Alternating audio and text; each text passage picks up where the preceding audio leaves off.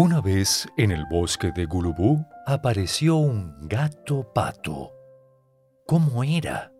Bueno, con pico de pato y cola de gato, con un poco de plumas y otro poco de pelo, y tenía cuatro patas, pero en las cuatro calzaba zapatones de pato. ¿Y cómo hablaba? Lunes, miércoles y viernes decía miau martes, jueves y sábados decía cuac. Y los domingos, los domingos el pobre gato pato se quedaba turulato, sin saber qué decir.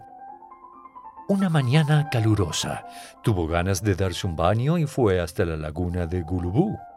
Toda la patería lo recibió indignada. ¿Qué es esto? decían los patos. Un pato con cola de gato. Y como era lunes, el gato pato contestó, miau. Imagínense. ¿Se imaginaron? Los patos se reunieron en patota y le pidieron amablemente que se marchara, porque los gatos suelen dañar a los patitos. Y el pobre gato pato se fue muy callado, porque si protestaba le iba a salir otro miau. Caminó hasta un rincón del bosque donde los gatos estaban en asamblea de ronron al solcito. Y como el gato pato lo saludó diciendo miau, lo dejaron estar un rato con ellos, pero sin dejar de mirarlo fijamente y con desconfianza. El pobre gato pato se sintió muy incómodo entre gente tan distinguida.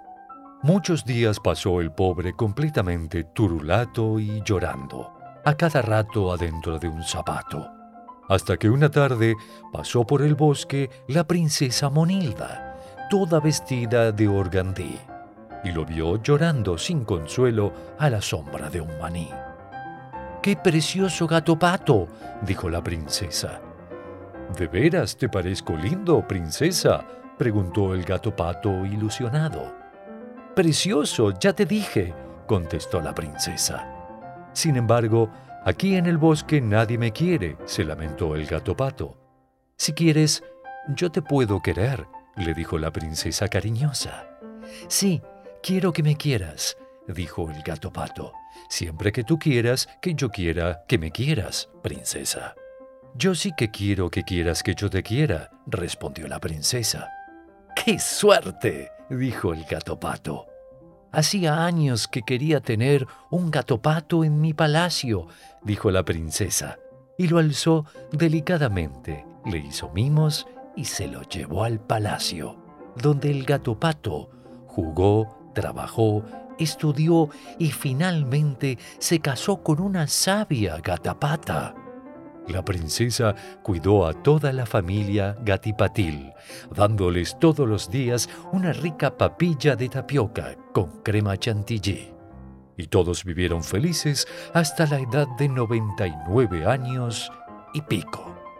Y de este modo tan grato se acaba el cuento del gato pato.